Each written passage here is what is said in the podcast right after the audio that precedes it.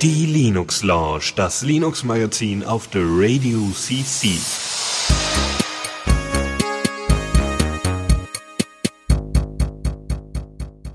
Hallo und herzlich willkommen zur Linux Lounge. Ähm, ich bin Dennis und mit dabei haben wir heute Chris. Ja, Hallöche. Und Pascal, unser Gast heute. Guten Abend. Pascal, warum bist du hier? Ich bin hier, um über den State of the Mail zu erzählen. Das klingt fancier als die Anfrage, die du mir gesendet hast, um hier bei der Sendung dabei zu sein. Ja, man muss auch mal ein bisschen upscalen können. sehr gut, sehr gut. Äh, äh, möchtest du da, möchtest du da schon näher drauf eingehen oder machen wir das gleich im Verlauf der Sendung, äh, was genau dein Thema über State of the Mail ist? Hm, es haben sich einfach so ein paar Dinge ein in letzter Zeit, die mich eigentlich sehr erfreut haben und die ich einfach mal zusammenfassen, zusammenfassen wollte. Sehr gut. Äh, so geht es uns auch. Äh, und zwar jedes Mal, wenn wir diese Sendung machen. Ja?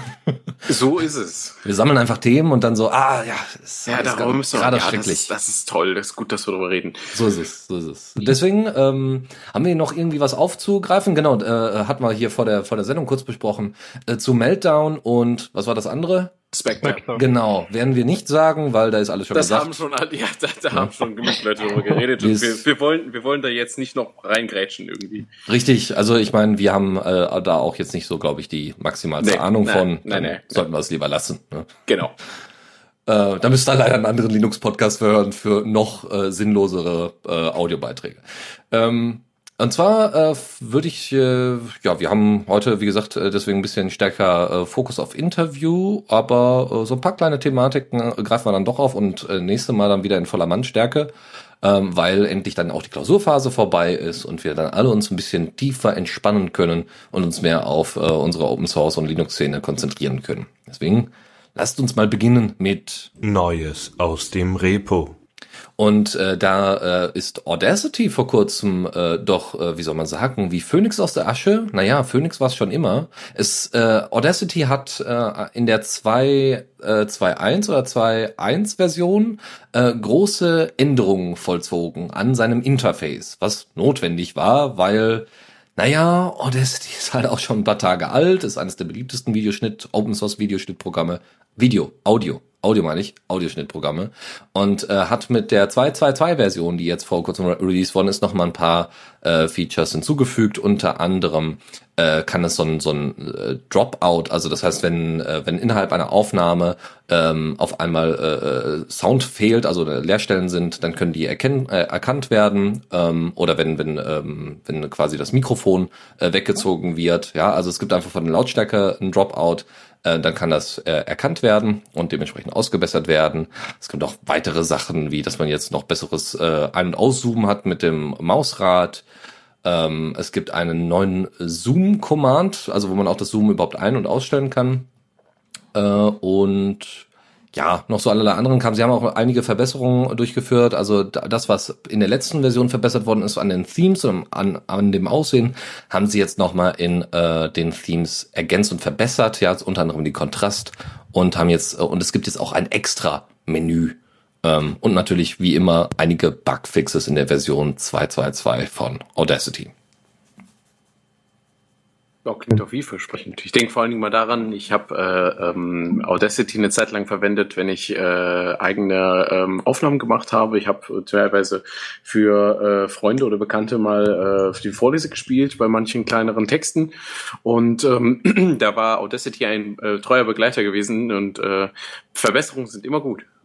Ja, vor allem, weil es äh, mir immer mal wieder abgeraucht ist. Ähm, ich benutze jetzt für, für größere Schnittaufgaben im Podcast ähm, also jetzt nicht in diesem, äh, benutze ich dafür Adur, weil äh, das ist mir deutlich weniger abgeschmiert und hat deutlich bessere Backup-Optionen als jetzt Audacity, aber für kleine Aufnahmen und mal kurz was zusammenschneiden oder rausschneiden, wunderbar. Ja, sehe ich auch so. Ja, äh, es gibt aber schon Neuigkeiten, nämlich aus einer anderen Richtung, nämlich äh, von Leuten, die mit Windows-Programmen umherwandeln müssen Ja, die Armen. ja, genau. Es geht um äh, Wine. Äh, hat vor, ich weiß gar nicht mehr, wie lange das her ist, zwei Wochen oder so, hat es eine neue Version bekommen, die Version 3.2. Ähm, mal abgesehen davon, hey, wir sind schon bei Wine Version 3. Wuhu! Sowas wie direkt X11 Support kommt dazu und sowas. Ähm, was macht äh, 3.2? 3.2 bringt Verbesserungen beim Multisample Texture Support in Direct 3D. Es bringt uns äh, endlich Unterstützung für Gamepads, was ich ganz besonders lustig finde. ähm, und äh, es wird ein, wo, die haben auch ein bisschen aufgeräumt und äh, obsoleten DOS-Code aus dem Repo rausgeschmissen. Ja. ja. Äh, ganz kurz, äh, weil wir gerade noch bei Audacity waren, äh, im Chat kam jetzt gerade, dass wir äh, das äh, Audacity.de übrigens nicht ange ähm, angesteuert werden sollte, weil das nicht die offizielle Seite ist, weil da werden Ad, äh, wird Adware mit untergeschoben. Das heißt, immer schön alles aus uh, den böse. richtigen Repos herunterladen und nicht nur irgendwie im Netz herumsuchen, sondern dann. Genau, wenn ihr Linuxer seid, benutzt ihr dann den Paketmanager eures Vertrauens. Genau, benutzt einfach Linux, ja. So. Löst viele, viele Probleme. Einfach. Ja. Das genau. gilt auch, glaube ich, für Wine. Äh, Gerade so Gamepads und so, äh, ne, mit dem neuen, äh, mit dem, ja, neu auch nicht mehr, der ist auch schon seit zwei Jahren existent. Steam Controller und so weiter, der ja schon, mm, äh, ne, da könnte das auch schon hilfreich sein, wenn das ordentlich supported wird. Oder mal so ein paar Xbox-Games einfach mal. Ne? Gerade weil Microsoft ja äh, äh so in Windows 7 Zeiten versucht hat, äh, Xbox und Windows näher zueinander zu rücken, so dass man ja. eigentlich ohne große Probleme den den Microsoft, also den den Xbox Controller mit äh, Xbox for Windows oder sowas äh, äh, ordentlich supported bekam. Das war schon ganz schön. So Halo 2 oder so war da ganz gut dabei. Allerdings. Mhm. So, Kleinigkeit. Wer äh, gerne noch Kind sein möchte, oh. ähm, aber professionell, also professionell Kind sein möchte, professionelles der, Kind. Ja, ja, der möchte äh, natürlich weiterhin mit Lego spielen, aber wie gesagt, das professionelle äh, muss da ergänzt werden, nämlich, dass ihr selber äh, Lego-Modelle bauen könnt und zwar in digitaler Form erst vorfertigen und dann vielleicht am Ende später nachbauen könnt. Äh, dabei hilft euch LPUB 3D. Ähm, das ist äh, basierend auf Eldraw ein Editor, um eben so Lego-artige ähm, an, äh, Anleitungen zu bauen, ähm, also äh, Anleitungen herzustellen, die man dann auch mhm. exportieren mhm. kann und so weiter.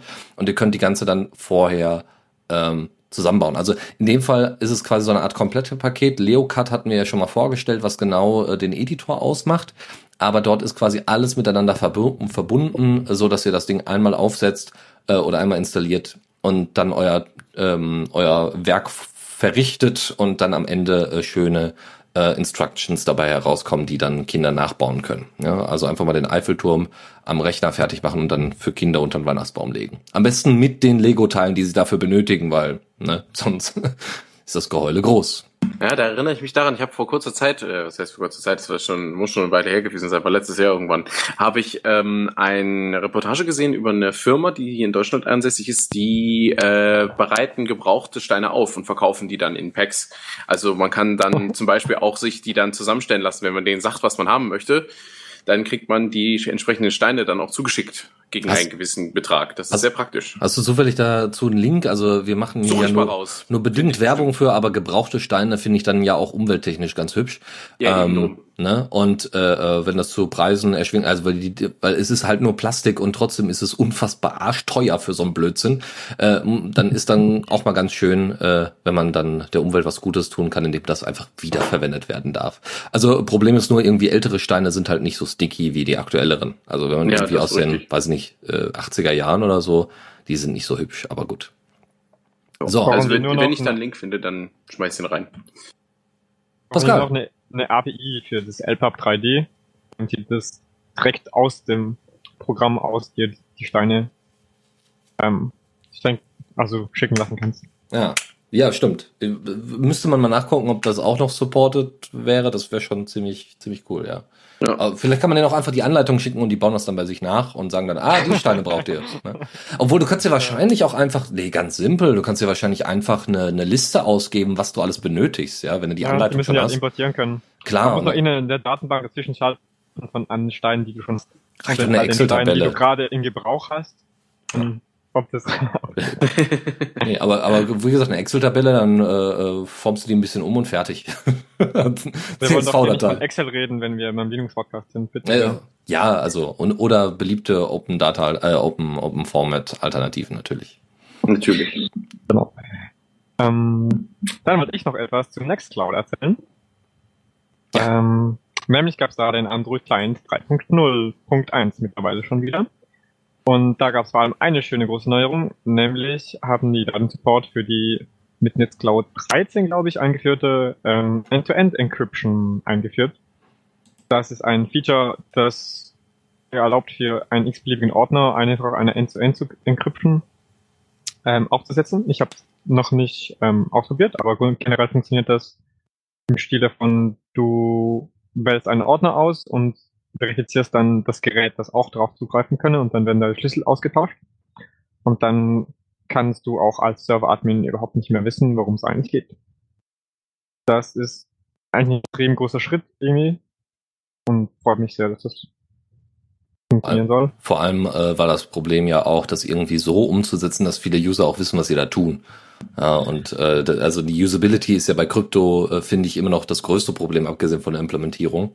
Ja, ähm, und das richtig. ist ganz, ganz selten. Also ne, deswegen, deswegen nutze ich ja in, in letzter Zeit aktiv Matrix, weil Usability-technisch, ja, auch wenn immer verbesserungswürdig, aber im Gegensatz zu Jabber, Wahnsinn, ja. Ja. Also muss ich auch sagen, also die End-to-End-Encryption löst ja auch vor allen Dingen das Problem, also jetzt im Fall von Nextcloud, dass vorher hatten wir ja nur serverseitige Verschlüsselung gehabt und die hat halt den unheimlichen Nachteil, dass du dem Serverbetreiber halt vertrauen musst und äh, da, da kann man jetzt mit dieser Funktion natürlich von Abstand nehmen, was schon mal äh, ein bisschen sicherer macht und ich meine, ich habe selber eine betreibende Nextcloud und ich musste auch irgendwann aufgrund von funktionalen Problemen musste ich äh, tatsächlich mal die serverseitige Verschlüsselung abschalten, haben die Leute dann auch direkt gefragt, äh, was machst du denn da? Nicht so, ähm, ja, sorry Leute, geht nicht anders, aber ihr könnt jetzt End-to-End Decryption, also wenn ihr mir nicht vertraut bei bestimmten Daten, dann verschlüsselt sie ruhig. Kein Problem. Cool. Ja. Ja. ja. Dann gibt's noch einen Android 8 Support zum Beispiel. Man kann sich für jeden Ordner seinen Sortierreihenfolge speichern. Mhm. Ähm, es gibt allgemeine, es soll einen schneller Access zu ähm, Teilen-Möglichkeiten geben und alle möglichen Verbesserungen der Art und Weise.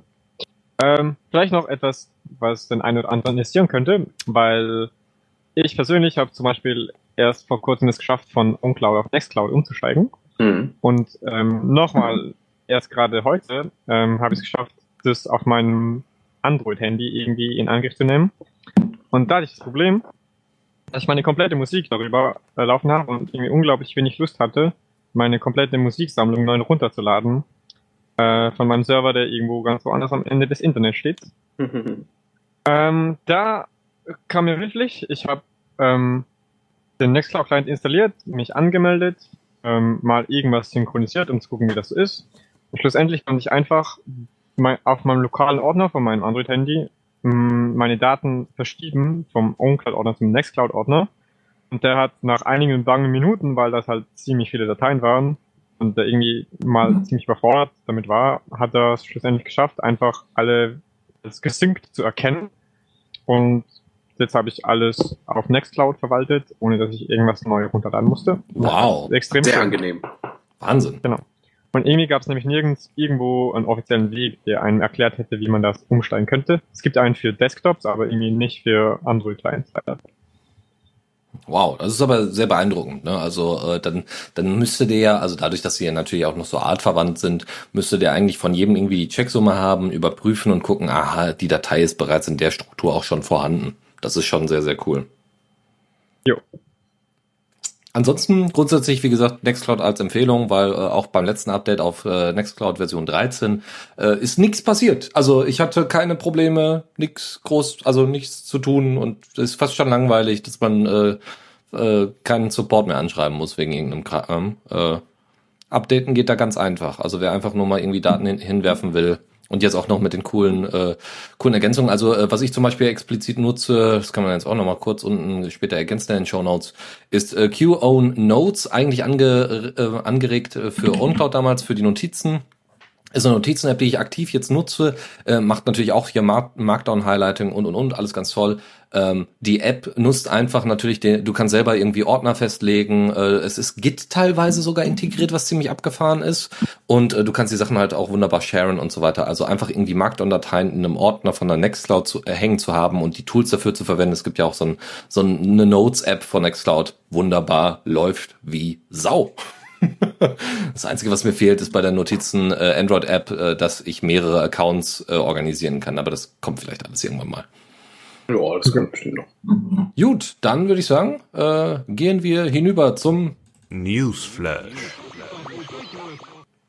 Und da sollten wir auf unsere Abhängigkeiten achten. Genau.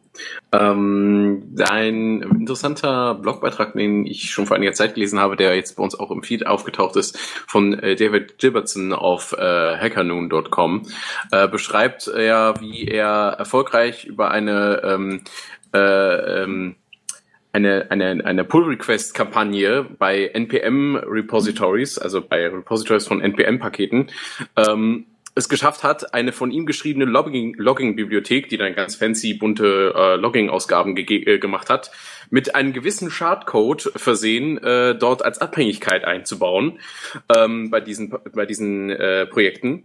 Äh, was dazu führte, dass äh, Webseiten, die diese Projekte benutzten, also es waren da teilweise sogar relativ äh, verbreitete Frameworks dabei, ähm, die haben dann angefangen, äh, ihm fleißig Daten zu senden, nämlich Login-Daten und Kreditkartennummern, was er ganz interessant fand, wie einfach das war und äh, beschreibt eben halt auf dem Blogbeitrag erstens, was er genau gemacht hat, wie er das gemacht hat und dann eben halt auch ein kleines Fazit zieht, warum das äh, denn so einfach gewesen sein könnte. Und naja, das äh, beschreibt halt ganz gut die Problematik in der Webdev-Szene, die ich auch selber wahrnehme, ähm, dass oftmals äh, der, der, die eine, ein, ein, ein Pull-Request oder eine Bibliothek, die verwendet werden soll, eine neue Abhängigkeit danach bewertet wird, wie viel sie nutzt, aber nicht auf ihre Funktionalität geprüft wird und nicht mal ein Blick da reingeworfen wird, was die denn genau tut. Und das ist wirklich nicht schön.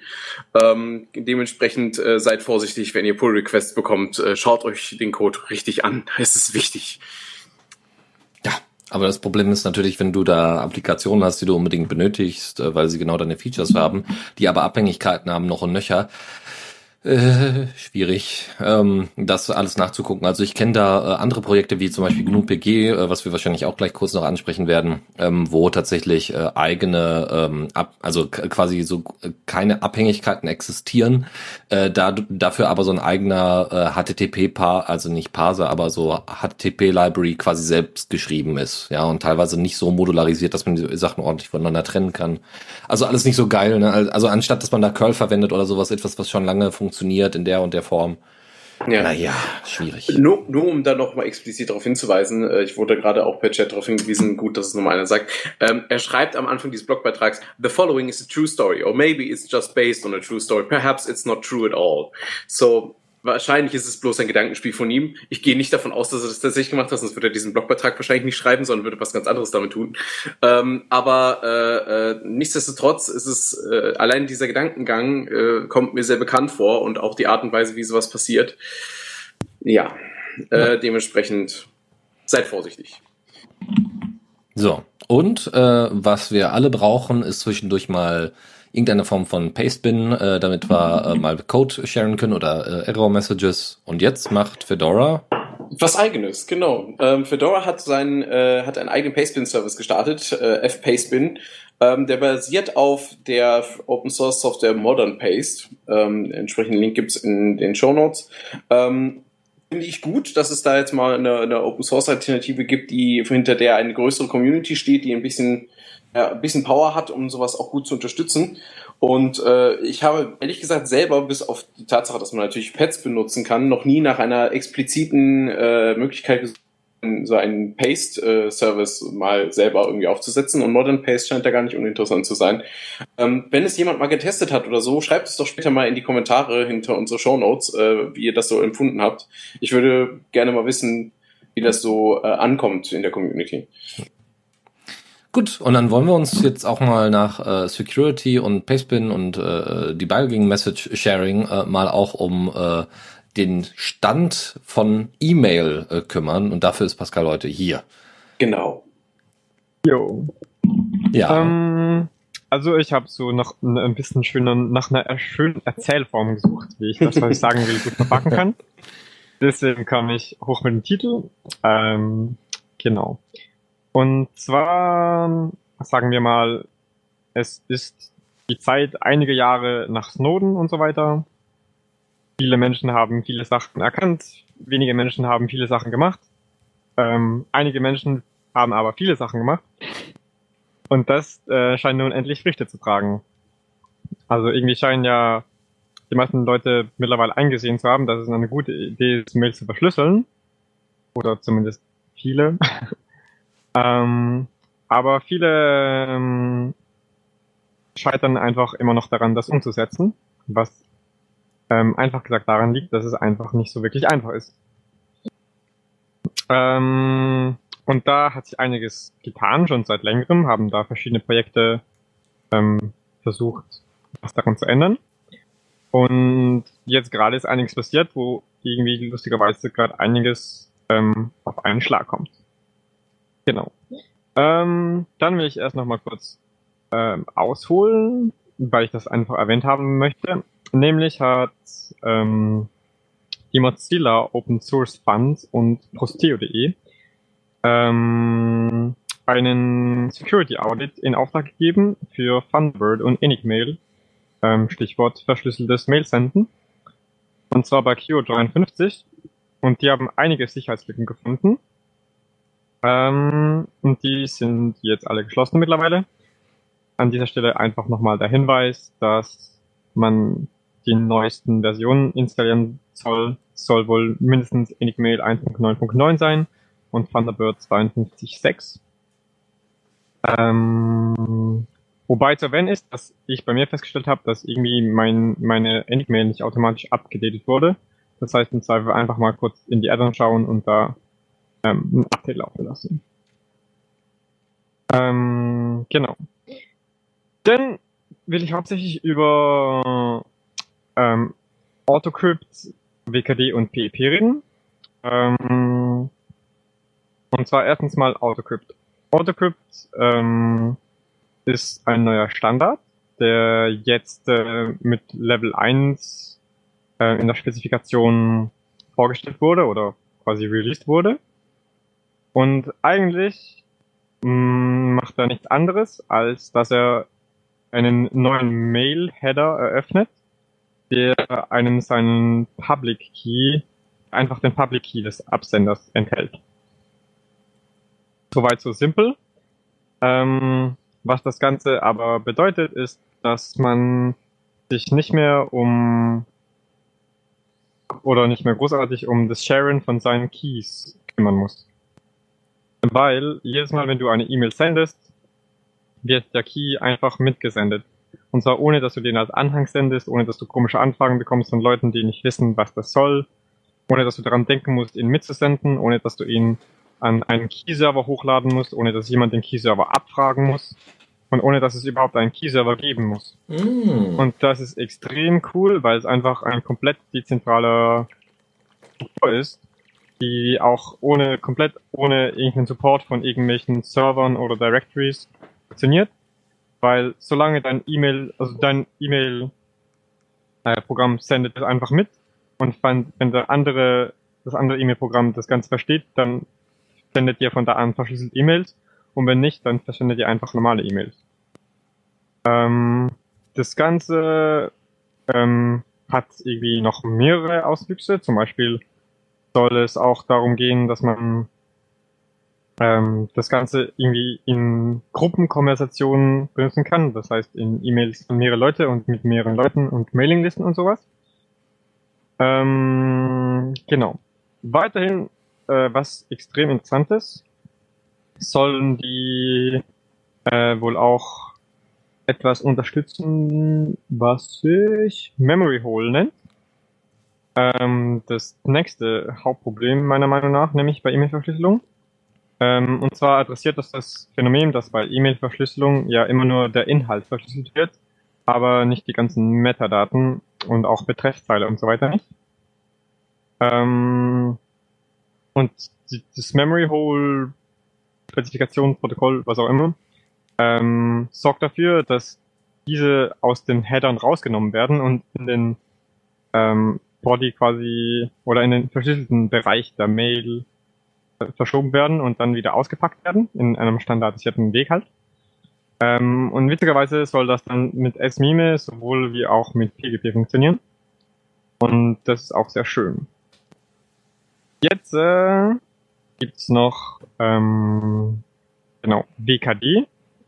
Das steht für WebKey Directory ähm, und ist eine zweite die Technologie in diesem Bereich entwickelt wurde von dem GNU-PG-Leuten. Und das ist, soweit ich das verstanden habe, ähm, eigentlich einfach eine neue Form von Key Directory, die einfach nur über HTTPS funktioniert ähm, und irgendwie schneller und besser sein soll. Ähm, und dann gibt's noch die das Projekt der PEP, der Pretty Easy Privacy Foundation. Die sind schon ziemlich lange dran, irgendwie ein ähm, Backend-System für Verschlüsselung aller Art zu entwickeln. Die haben einen sehr ähm, langatmigen Approach, ähm, wo es darum geht, dass sie quasi ein Backend für jede Art von E-Mail-Client bieten, das die Verschlüsselung im Hintergrund übernimmt, das dann auch für große Server und sowas funktionieren wird, oder das auch funktioniert, wenn du schon irgendwelche Verschlüsselungen in place hast. Ähm, genau. Und jetzt äh, ist Folgendes passiert. Ähm, nämlich gibt es eine Ad namens Delta Chat, die hat schon sehr lange Autocrypt Support ähm, und war sehr lange die einzige und deswegen war es halt nur für Leute, die Android benutzen, irgendwie etwas, was sie benutzen konnten.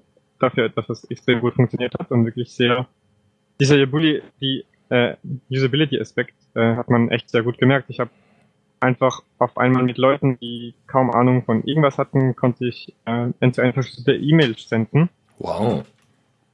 Ähm, ja, das war echt sehr überraschend. Vor allem, es war halt, ich meine, bis Leute irgendwie einen XMPP zum Laufen kriegen, ist halt schon was anderes, als wenn sie einfach ihre bekannte E-Mail-Adresse in eine neue App eingeben können und dann haben wir genauso end-to-end encrypted Kommunikation, die sogar noch dezentral ist. Ähm, jo. Genau. Ähm, und jetzt äh, steht nämlich Enigmail 2.0 vor der Tür. Ähm, wie wir wissen, sind wir schon bei Version 1.9.9 und es, ich weiß nicht wie lange ganz genau, aber es gibt schon eine Beta, die man ausprobieren kann, wenn man will. Und die unterstützt nämlich das WebKey Directory Autocrypt und hat auch eine gewisse, noch nicht ganz äh, ausgereifte Unterstützung für das Pretty Easy Privacy Projekt ähm, mit dabei. Und das bedeutet, dass wir äh, für DeltaChat einen, einen ersten sehr großen, sehr weit verbreiteten Gegenspieler bekommen, der Autocrypt unterstützen wird. Äh, nämlich Thunderbird auf allen möglichen Computerplattformen und logischerweise danach untereinander. Ähm, dazu kommt, dass auch K9 momentan einen Release-Kandidat hat, der das schon unterstützt. Das ist der beliebte Android Mail Client, den sowieso sehr viele Leute benutzen. Und das bedeutet, dass, so wie ich das sehe, ein Großteil aller Leute, die mindestens Open Source Software benutzen, jetzt standardmäßig eine hohe Wahrscheinlichkeit haben, dass sie ohne viel zu tun miteinander verschlüsselte Mails ähm, schreiben können. Das, ähm, ja. Ja. Das ist auch so ein bisschen der Grund, warum ich das ganze State of the Mail ge genannt habe, weil ich irgendwie sehr davon überzeugt bin, dass das ähm, eine sehr große Entwicklung ist. Auch wenn die Idee von AutoCrypt eigentlich sehr simpel ist, habe ich das Gefühl, dass die Effekte davon sehr groß sein werden. Ja gab dazu auch ähm, im Wikipedia-Artikel eine kurze Beschreibung, nämlich im Stil davon, dass ähm, AutoCrypt de, das Prinzip der opportunistischen Sicherheit ähm, folgt, was so viel wie heißt wie some security most of the time. ähm, was bedeuten soll, dass es immer noch irgendwie, also dass es nicht perfekt ist, dass es gewisse Schwachstellen gibt im Bereich Man of the Middle, aber dass generell einfach alle Leute, die Thunderbird mit Enigma benutzen oder einfach, ich meine, bei K9 wird es einfach nur Standard werden, ähm, zum Beispiel. Und generell jeder, der mit K9 eine E-Mail versendet, an jemand, der K9 benutzt, wird in Zukunft das verschlüsselt tun, äh, ob er möchte oder nicht, oder ob er das sich überlegt hat oder nicht. Ähm, und es wird einfach einen großen Unterschied machen. Ja. Aber es ist jetzt, äh, äh, es arbeitet, wenn ich das so richtig verstehe, trotzdem, also das ist ein Standard, der innerhalb der Clients vor allem äh, existent sein muss, ähm, weil äh, äh die oder oder oder es ist halt auch, doch müsste ja dann auch in den E-Mails drin sein. Das heißt, eigentlich müsste das doch auch, naja, ist es ein ist es eine Ablöse für OpenPGP? Also ich habe jetzt leider auch in dem Beitrag, äh, den du verlinkt hattest, leider noch nichts gefunden äh, zum Begriff OpenPGP. Weil das wäre natürlich interessant gewesen, das als Alternative dafür zu sehen. Weil ich weiß aus anderen Kontexten heraus, äh, nämlich dass es äh, derzeit eine ähm, kleine äh, GNU PG Fork gibt und es gibt jetzt auch eine komplette Reimplementation von PEP, also von PEP Pretty Easy Privacy. Die arbeiten derzeit an einer äh, an einem kompletten Rewrite von den Funktionalitäten von GNU PG in Rust, was auch ziemlich geil wird. Ähm, und auch schon äh, dann auch möglicherweise in Enigmail und so weiter verwendet werden soll, weil GNU-PG halt äh, technisch wirklich hinten an ist. Also nicht nur, dass es äh, äh, sprüht vor lauter äh, Error-Messages, sondern es ist nicht gut modularisiert, es ist äh, teilweise nicht gut genug dokumentiert und deswegen ähm, ein Problem, abgesehen von GNU-PG als Projekt, ist explizit, dass äh, der OpenPGP-Standard ziemlich beschissen ist. Ähm, und äh, ja, es gibt da zwar immer noch Änderungen, unter anderem von Werner Koch, dem, dem ursprünglichen äh, äh GNU-PG-Gründer und, und auch immer noch äh, primären Programmierer, aber grundsätzlich ist es, ähm, ja, wäre jetzt die also ich, wie gesagt, ich, ich finde da leider gerade keine Informationen zu, ob Autocrypt da, da, da oben PGP ersetzen soll oder nur ergänzen soll, ob es dann irgendwie so eine Art Compatibility Layer oder sowas gibt zwischen den beiden. Das wäre schon interessant. Hm, und soweit ich das verstanden habe, ist ähm, Autocrypt nur ein Verfahren, um den Schlüsselaustausch zu vereinfachen. Mhm. Also wirklich etwas, das auf PGP aufsetzt. Aber mhm. ähm, soweit ich das auch verstanden habe, ist Autocrypt auch nicht das Ziel, dass es unbedingt dabei bleiben soll. Ja. Also ich glaube, es ist für Autocrypt möglich, dass ja auch andere Verschlüsselungsverfahren da mit eingebaut werden können. Ähm, aber schlussendlich ist es hauptsächlich der Clou daran, ist eine, eine automatisierte Generation der Keys sowie auch äh, die Verteilung derer. Ähm, was auch zum Beispiel ein Problem ist, was ich zum Beispiel bei BelterChat persönlich habe, ist, dass ich einfach BelterChat installiert habe und da habe ich neue Keys und wenn ich mit Leuten E-Mails verschlüssele, dann kann ich die in meinem Computer nicht lesen. Hm. Ich kann den Key zwar äh, auslesen ähm, in DeltaChat äh, und mir den dann importieren und dann kann ich die jetzt auch lesen. Aber ich habe dabei herausgefunden, dass meiner Meinung nach der Key Chat unverschlüsselt halt rumliegt und dass ich den nicht in verschlüsselter Art und Weise da importieren kann. Und okay. dann wollte ich das nicht tun. Also ich logischerweise wäre es sinnvoll, den gleichen Key zu verwenden in Delta wie auch in Thunderbird. Klar. Aber weil ich, ähm, weil mir mein richtiger PGP-Key halt wichtig ist, will ich den nicht einfach unverschlüsselt auf meinem Handy rumliegen haben.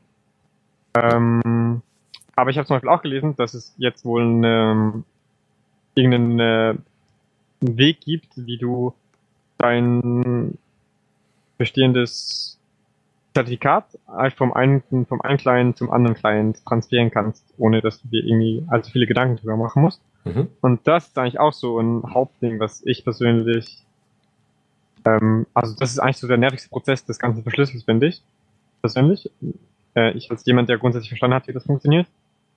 Und das kann dann einfach auch sein, jemand, der nicht weiß, dass er diesen einen Schlüssel hat und den von Gerät zu Gerät ziehen muss und nicht weiß, wie er das sicher tut.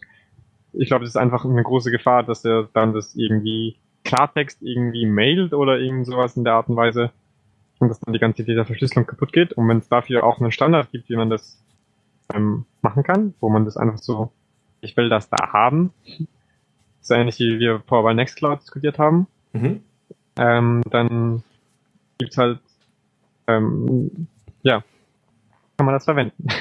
Ähm, dann müsste es aber äh, doch irgendwie möglich sein, es andersrum zu machen. Also, dass du zumindest den Key äh, bei Del von DeltaCrypt importieren kannst in deinen E-Mail-Client, oder? Ja, das habe ich auch gemacht. Ah, okay, okay, okay. Wunderbar. Also genau. das wäre ja, weil dann sagst du, okay, der Key von DeltaCrypt, der ist nicht der sicherste, der ist nicht der abgesichertste. Es wäre natürlich schön, wenn es auch andersrum gehen würde, aber um zumindest an einem Ort alle zu haben, äh, ist es ganz schön, dass man die Sachen erstmal von DeltaCrypt auch, äh, äh nee, Delta Chat ist es auch, Chat, oder? Genau. Ja, Delta Chat ja. Äh, dementsprechend importieren kann, ja. Ja, aber das hört sich echt toll an, muss ich ganz ehrlich sagen. Der Witz ist, also natürlich ist äh, ja, wir nutzen alle noch eifrig E-Mails, aber ähm, ne, irgendwie hat Slack und, und andere Multimessenger, also nee, Messenger äh, grundsätzlich äh, so ein bisschen im Moment das Feld aufgerollt. Ne? WhatsApp hat äh, SMS ersetzt, äh, ähm, ja, Skype, Telefonie, naja, nicht ganz, aber also das ist so ein bisschen, also ich finde es toll, ja, also ey, und, und äh, ich würde jetzt auch jetzt, wo ich weiß, was es ist, auch äh, stärker danach äh, Aussicht halten, ne, ob äh, Tools das supporten.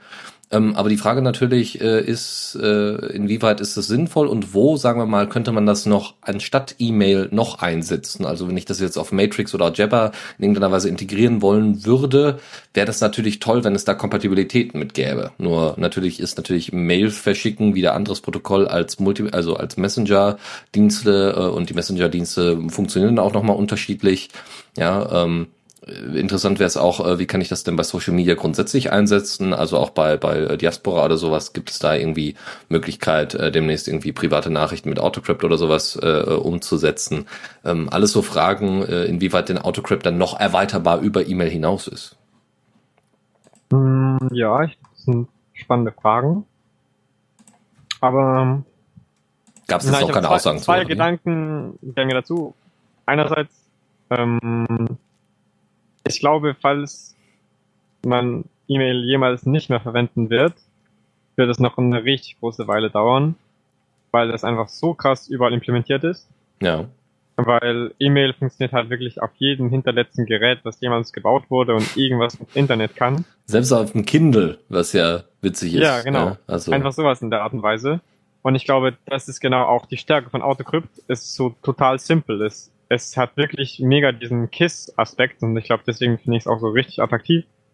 Ähm, auch ich kann mit einem selben Setup, das ich bei mir verwende, mit, mit jedem x-beliebigen Gerät kommunizieren und falls es Autopic Support hat, funktioniert es verschlüsselt und sonst funktioniert es halt auch. Ich muss überhaupt nichts lernen als User und überhaupt nichts Neues wissen oder irgendwas, sondern funktioniert einfach immer. Es funktioniert so, wie ich das schon immer gelernt habe. Ähm, und ich glaube, das ist eigentlich mehr der Key, warum Dinge dann verbreitet sind. Ähm, und zum Beispiel äh, wegen der Ablesung von E-Mail, ich meine, in den ganzen Behörden und so weiter wird es nicht so schnell passieren, dass die auf einmal Slack verwenden oder was auch immer. Ich meine, vielleicht die interne Kommunikation schon, aber wie willst du nur schon mit irgendwelchen Bürgern kommunizieren? Ist einfach so ein weit verbreiteter Standard und wirklich jeder kommt damit irgendwie klar. Dass ich glaube, dass es noch ziemlich wichtig sein ja. wird und auch bleiben wird.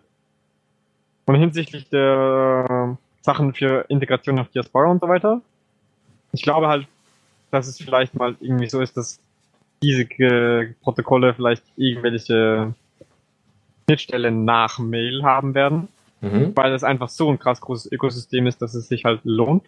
Aber zum Beispiel Diaspora hat ja schon ähm, end-to-end verschlüsselte Sachen für ja, ja, ähm, klar. Chat in dem Sinne. Und die werden das nicht jetzt neu über Autocrypt lösen. Nee, nee, nee, also neu sowieso, aber, sondern höchstens ergänzen. Ich meine, vielleicht der, der Gedanke, das einfach in Header zu implementieren, weil ich, es, ich glaube ziemlich sicher, dass das Ganze ähm, das ganze Protokoll, das es bei Diaspora macht, das wird es eigentlich genauso machen. Das wird es in, in irgendwelche Headers oder halt einfach mitpassen, weil es voll normal ist für Webprotokolle, die aktuell sind. Aber bei Mail war es halt bisher nicht der Fall und jetzt hat halt jemand die einfache, aber geniale Idee, das zu tun. Mhm. Ja, sehr gut. Also ich äh, freue mich da auch schon drauf, äh, wenn das äh, stärker implementiert wird. Gerade Mail und so weiter kann das ganz gut gebrauchen. Ähm, wir werden mal sehen, wie das in Zukunft aussehen wird, weil, äh, wie gesagt, auch sich wahrscheinlich bei Mail noch mal einiges ändern wird. Ähm, möglicherweise werden die auch umswitchen von GNU-PG zu äh, anderen Implementationen. Und äh, das könnte natürlich Enigmail auch noch mal ein bisschen säubern und verbessern und äh, schneller machen und angenehmer machen. Äh, mhm. Thunderbird äh, kriegt jetzt auch wieder, glaube ich, äh, wieder stärkeres Funding. Also soll wieder jemand eingestellt werden für Thunderbird, äh, auch wenn ähm, Mozilla weiterhin an den Plänen festhält, Thunderbird äh, der Community zu übergeben. Wollen sie aber zumindest jemanden anstellen, der trotzdem zentral an Thunderbird arbeitet, wenn sie es nicht schon längst gemacht haben jetzt inzwischen. Also es gab eine Ausschreibung und wahrscheinlich haben sich da schon Leute drauf beworben. Und ansonsten für Enigmail, da gibt's tatsächlich Leute, die fest dran arbeiten. Also es wird noch spannend. Also äh, mhm. ähm, äh, genau, äh, übrigens das Projekt von von PEP, also von Pretty Easy Privacy, ist äh, Sequoia, das ist diese neue Implementation und das und die kleine Fork von äh, von, äh, von GNU-PG, die einmal komplett auch neu geschrieben werden soll, wieder, die auch jetzt erstmal nur OpenPGP unterstützt, äh, das ist NeoPG. Die werden die Links packen wir mhm. dann aber auch später nochmal in die Liste. Ich glaube, das ergänzt sich echt gut mit diesen ganzen neuen Implementierungen auch. Ähm, ja. Was ich noch sagen wollte ist, zum Beispiel Posteo hat ähm, angefangen auch schon, wenn man Posteo äh, sein, auf den Keys, also auf dem Public Key Server von Posteo seinen öffentlichen Key hat, wird bei jeder Mail, den du sendest, automatisch im AutoCrypt kompatiblen Standard dein öffentlichen Schlüssel mitgesendet, zum Beispiel. Ja. So dass die quasi die die Implementierung nach, also die Kompatibilität nachimplementieren, auch wenn das dein Client gar nicht kann, kommst du dann trotzdem eine PGP verschlüsselte E-Mail zurück, auch wenn der Schlüsselaustausch von deiner Seite her nicht mit AutoCrypt funktioniert hat. Falls das Sinn macht cool. und nachvollziehbar ist. Das ist ja. sehr praktisch. Sehr gut. Und was ich noch auf jeden Fall erwähnen wollte, ist das Mailpile, was wohl auch ein E-Mail-Client ist, den ich aber noch nicht gekannt habe und auch nicht auf die Schnelle herausgefunden habe, wie das so ist. Ähm, ist auf jeden Fall auch überall vorne mit dabei. Die haben die Absicht, das Web Key Directory zu unterstützen und die haben auch jetzt schon Support für AutoCrypt. Sehr cool. Also, Spannend. wenn ihr eure Eltern beziehungsweise irgendwelche nahestehenden äh, Nicht-ITler mal dazu bringen wollt, in Zukunft Verschlüsselung zu verwenden äh, und das relativ äh, relativ einfach halten wollt, ma, äh, schaut mal, welche welche Anbieter es von von AutoCrypt vom AutoCrypt Standard noch alle gibt. Äh, ansonsten eben Posteo, äh, wie gerade genannt. Und ähm, grundsätzlich auch mal die Leute daran erinnern, so übrigens, ja, hier E-Mail, ja, das muss, da, da müsst ihr nicht viel für ausgeben. Ich glaube, Posteo hat ja sogar noch irgendwie Verbindung mit anderen Diensten, die noch mit dabei sind, wie Kalender und so ein Kram, also was wirklich nicht viel kostet und trotzdem viel bringt. Äh, sollte man sich vielleicht mal äh, überlegen, ob man nicht endlich mal für E-Mail-Hosting äh, ähm, mal bezahlt. Ein Euro ja. im Monat. Ne, also ich finde, das kriegt man gerade noch so hin. genau. Ja, cool. Und dann ist es jetzt auch noch sicher. Ist das schön. Wunderbar. Pascal, vielen, vielen Dank für die ganze Information. Ich habe viel gelernt und bin gespannt, wie es so in Zukunft äh, äh, weiterläuft. Also wenn es mal irgendwie größere Ankündigungen gibt, werden wir dich einfach mit einspannen. genau, das sollten wir auf jeden Fall weiter beobachten. Das klingt ja, alles sehr, gerne. sehr spannend. Ja. Ich habe ja den Traum, dass auf einmal alle aufwachen und E-Mails sind verschlüsselt und keiner hat verstanden, was passiert ja. Genau, und keiner ja. merkt's. unser, unser Martin Luster E-Mail. I have a dream. Äh, so, gut, dann würde ich sagen, äh, wir haben noch ein bisschen was. Nach dieser äh, äh, sehr nach diesem sehr interessanten Schwerpunkt kommen wir jetzt zu Spiel, Spaß und Spannung. Zockerecke. Und zwar, äh, Little Devils Inside ähm, hat jetzt sein Kickstarter-Ziel erreicht. Das ist ein kleines Action-Adventure-RPG, so ein Third Person. Es ist optisch wirklich, wirklich, wirklich sehr, sehr hübsch. Ähm, ihr läuft da rum, äh, äh, äh, schlagt so ein paar Typen kaputt und kriegt dann natürlich irgendwie äh, Inventarzeug, was ihr dann wieder verarbeiten könnt, wie halt ein RPG halt funktioniert. Aber es ist optisch wirklich, wirklich ansprechend und hat halt eben halt auch Linux-Support und ist irgendwie nochmal, äh, ich glaube, über ein Drittel über sein, nee, äh, sogar 50 Prozent über sein eigentliches Kickstarter-Ziel hinaus.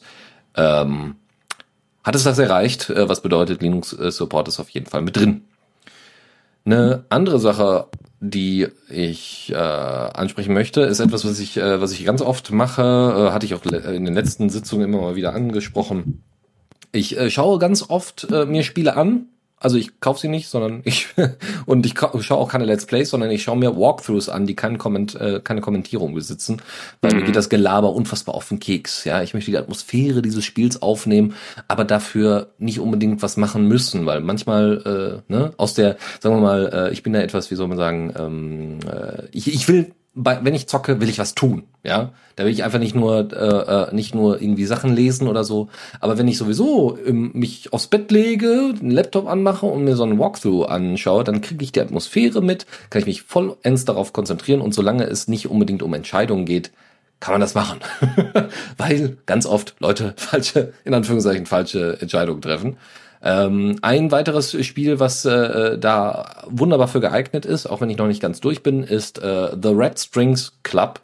Großartig. Cyberpunk-Setting, äh, alles in Pixelgrafik, ähm, ganz, ganz toll. Und es geht im Kern darum, dass ihr äh, sogar, es sind so ein paar einige kleine Gameplay-Sachen mit eingebaut, die ganz niedlich sind es geht darum, ihr seid äh, Barkeeper in einer Bar in eben äh, dem Cyberpunk-Universum, ähm, in dem es natürlich auch äh, ja quasi Cyborgs gibt, äh, Personen gibt, die also gewisse Implemente, äh, ähm, Impla äh, Implantate haben ähm, und äh, quasi da drum spinnt sich eine Geschichte und ihr als Barkeeper müsst, es kommen einzelne Leute in eure Bar und ihr müsst darauf reagieren. Ja, also ihr müsst äh, zum Beispiel einzelne Drinks äh, mixen um bestimmtes Zeug aus den, also bestimmte Informationen aus den Leuten rauszukriegen, weil ihr seid neben Barkeeper halt auch noch Info, äh, Information Dealer. Und ist einfach ein schönes Setting, äh, ist schön erzählt, die Musik ist ganz, ganz toll, optisch auch wahnsinnig ansprechend, deswegen meine Empfehlung hier.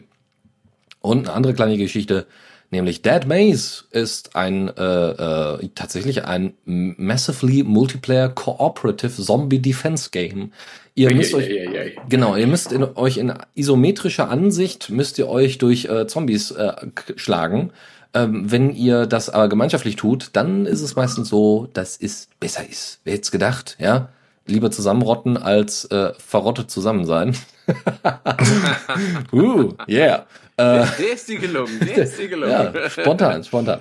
Ähm, da einfach mal reinschauen. Ist jetzt grafisch, finde ich jetzt nicht so, ich, ich bin da sehr, sehr optisch äh, erpicht drauf, wenn es gut aussieht. Dann kann ich auch mal über einzelne Gameplay-Schwächen hinausschauen, äh, aber in dem Fall ähm, einfach mal angucken, weil ich diesen Cooperative-Gedanken ganz interessant finde, dass man eben gemeinschaftlich äh, spielt und äh, quasi sich die Zombies da äh, äh, gegenseitig äh, vom Leibe hält. So, und jetzt äh, wollen wir mal äh, zum Kommando der Woche. Genau, und das ist äh, IAT, das ISO 9660 Analyzer Tool.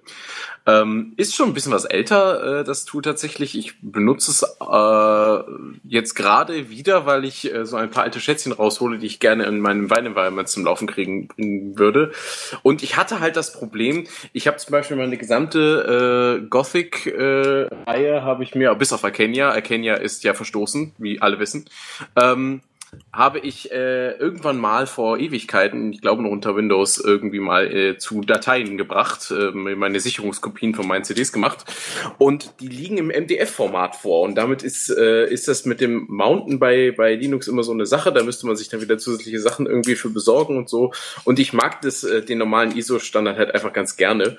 Und deswegen habe ich dieses Tool verwendet, um dann eben halt daraus mal eben schnell eine ISO zu machen.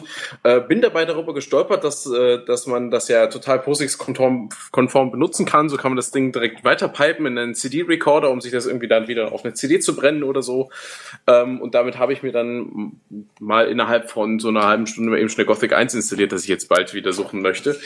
Ja, und äh, das äh, war so das Erste, was mir einfiel, als wir dann über das Kommando der Woche sprachen. Deswegen wollte ich das hier an der Stelle einfach nochmal ein bisschen ähm, erwähnen. Ja, und so zocken wir auch natürlich auch äh, CPUs äh, die, und GPUs, die ein bisschen was drauf haben. Ähm, in dem Fall gibt es ein kleines äh, Kommandozeilentool, das nennt sich Stress und genau das tut es nämlich auch, nämlich Stresstesting auf der CPU, mhm. ähm, was ganz nett ist. Ähm, aber nicht nur das, das ist tatsächlich eigentlich sogar das äh, untergeordnete Feature. Ihr könnt nämlich äh, euch in sehr hübscher Grafik ähm, im Terminal einfach die dementsprechende Performance anschauen. Auch Power Usage und Temperature und so weiter ist ganz nett ähm, und deswegen einfach mal da ähm, einen Blick reinwerfen, gerade weil man eben nicht unbedingt einen Display-Server benötigt und dann auch größere Server äh, mal eben damit testen kann, was ganz hübsch ist. Nett, nett.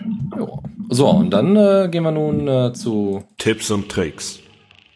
So, und da haben wir GoAccess. GoAccess ist äh, ein kleines Tool, um sich äh, die Apache-Logs äh, statistisch auswerten zu lassen sehr einfach. Man braucht tatsächlich überhaupt nicht viel dafür. Äh, kann man auch im Terminal machen. Es gibt aber auch ein Webinterface dafür. Äh, es gibt auch aufgesetzte Instanzen dafür. Natürlich, es lizenziert unter MIT-License und wir liefern gleich für euch hier mit eine, einen kleinen Link, äh, wie ihr das am einfachsten erledigen könnt mit euren Apache-Logs. Ich fand das nämlich äh, immer ganz, ganz schrecklich ich wollte nämlich einfach nur mal wissen, wie viele Leute sind denn in den und den Apache äh, in dem und dem Zeitraum äh, vorhanden gewesen, wie viele Requests gab es und und und. Und das ist einfach nicht so geil auswertbar, auch nicht mit einem Kommandozeilentool. Ansonsten gibt es noch Munin und so weiter. Und bei GoAccess scheint mir das deutlich einfacher zu erledig äh, erledigbar zu sein. Deswegen da mal einen Blick ranwerfen. Eine andere nette Sache, äh, die ich äh, sehr hübsch fand, ist ähm, GST Deep Speech. GST steht äh, GST GST äh, steht für GStreamer und ist äh, somit ein Plugin äh, für das Mozilla Deep Speech Model. Äh, Mozilla Deep Speech ist ein Projekt, was äh, quasi versucht, ähm, äh, Alexa und Google Home in Open Source Versionen einen Konkurrenz zu machen, aber weniger als Software, sondern vielmehr als Datenschatz ähm, und somit die Spracherkennung zu, ähm, zu verbessern. Ähm, und äh, GST Deep Speech äh, kann halt äh, Speech Recognition als Plugin in GStreamer integrieren, wer es benötigt. Also ist schon sehr, sehr hübsch. Wenn ihr damit mal was macht, bitte Bescheid geben. Äh, das würde mich dann doch mal interessieren. Ne? Gibt's da schon irgendwelche Demos von? Leider nein. Und äh, also, aber es wird noch eifrig dran gearbeitet. Also vor sieben Tagen gab es erst den letzten Commit. Also einfach da mal rein reinschauen. Ich habe leider damit noch nicht genügend rumgespielt. Ich gehe mal davon aus, dass es auch äh, möglicherweise schon irgendwie in Minecraft sogar integriert sein könnte. Aber wie gesagt, genaueres äh, ist mir da nicht bekannt. Ein anderes Tool ist F-Search, äh, ist ein kleiner Dateimanager, wenn man so möchte. Ähm, ja, nicht ganz. Es ist eigentlich tatsächlich ein Suchtool ähm, mit äh, ziemlich coolen äh, coolen Features. Erstens indexiert es, kann es halt relativ große Datenmengen relativ schnell indexieren. Es hat Regex-Support, es kann dir direkt das Ergebnis anzeigen durch, durch so eine Instant Search. Äh, es gibt auch einen Wildcard-Support, sehr schöne Sache. Ich meine, wenn Regex drin ist, dann Wildcard zu implementieren, ist ja noch weniger Arbeit. Äh, man kann filtern, ob man nur Dateien haben möchte oder ähm, Ordner. Man kann äh, nach Dateiennamen natürlich äh, äh sortieren und Paths und Sizes und äh, wann es das letzte Mal bearbeitet worden ist und also man kann sogar einzelne äh, Folders, äh, also einzelne äh, Ordner dementsprechend festlegen, die indexiert werden sollen. Das heißt, wenn ihr nur eure Musik, ja, so wie Pascal jetzt hier nur seine Musik äh, indexieren möchte, dann könnt ihr das äh, dementsprechend festlegen und äh, relativ schnell suchen, je nachdem wie groß die ähm, Dateianzahl dort ist. Und ansonsten gibt es nochmal ein Interface, was ihr ein bisschen anpassen könnt. Das Ganze ist ähm, mit GTK 3 umgesetzt. Ähm, es gab auch immer mal wieder die Frage, ob das nicht mit Qt 5 auch umgesetzt werden könnte. Ja, nein. Also ja, gibt es, aber im Moment äh, ist es erstmal unter GTK 3 und könnte sich wahrscheinlich in Zukunft mal ändern, wenn es mehr Leute nutzen wollen oder wenn mal ein paar Leute bei der Implementation mithelfen würden. So, und dann haben wir noch zwei Link-Tipps. Und zwar, äh, es gibt äh, für, falls ihr ja immer noch so ein bisschen anhängig seid, was äh, den Congress angeht und äh, vielleicht bei euch. Es gibt ja für bestimmte Receiver gibt es äh, die, die Dreambox Images, beziehungsweise OpenRTV oder Enigma 2 oder wie sie nicht alle heißen, ist eigentlich alles dasselbe. Am Ende ist, liegt ein Linux drunter und ihr habt bestimmte Interfaces, mit der ihr ganz normalen Receiver habt, aber mit coolen Zusatzfeatures, die ihr per Plugins einfach aktivieren könnt.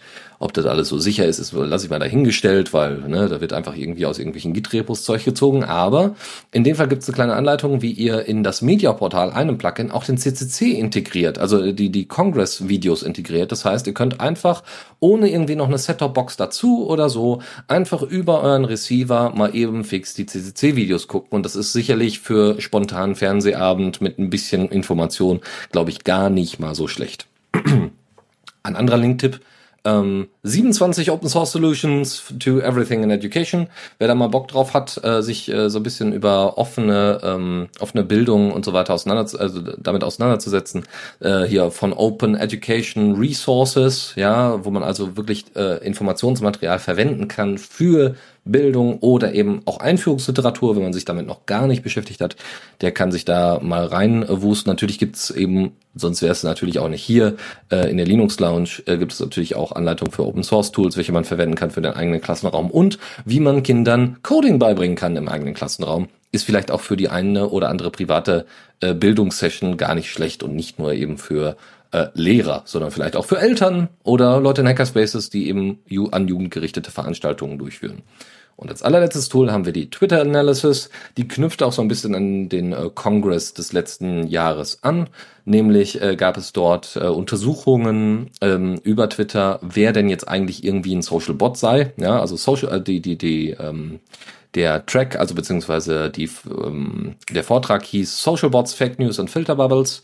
Da also mal reinschauen sehr, sehr hübsch, weil äh, Michael Kreil, der das Ganze umgesetzt hat, hat da wirklich sehr, sehr interessante Informationen rausgekramt. Und wenn ihr das mal für euch machen wollt, probiert es aus. Damit bedanke ich mich erstmal ganz herzlich bei Pascal, der uns heute ein bisschen was über Krypto und vereinfachte äh, E-Mail-Verschlüsselung erzählt hat. Ja, vielen herzlichen Dank und besten Dank zurück. und Chris, der äh, trotz Kopfschmerzen heute äh, sich durchgerungen hat, noch mitzumachen. Ja, möchte ich gerne. War wie immer interessant.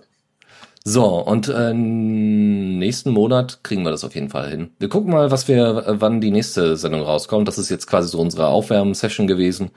Genau. Wir gucken mal, dass wir, äh, wie, wie gesagt, nächste, nächstes Mal wieder ein bisschen vollzähliger dabei sind, weil äh, wir haben noch einige Themen, ist uns dann genau, doch aufgefallen. Der März wird voll. ja, es ist, es, äh, der, genau, brace yourself, Linux Launch is coming. Woo. Woo. So, damit schließen wir. Wünschen euch äh, einen schönen Tag, ähm, Abend und äh, eine gute Woche und äh, hören uns demnächst und äh, ja, dann werden, werden wir auch die Linux Launch wieder ankündigen, glaube ich. Ja, sollten wir mal. Bis zum nächsten Mal. Bis dann. Ciao, ciao. Tschüss.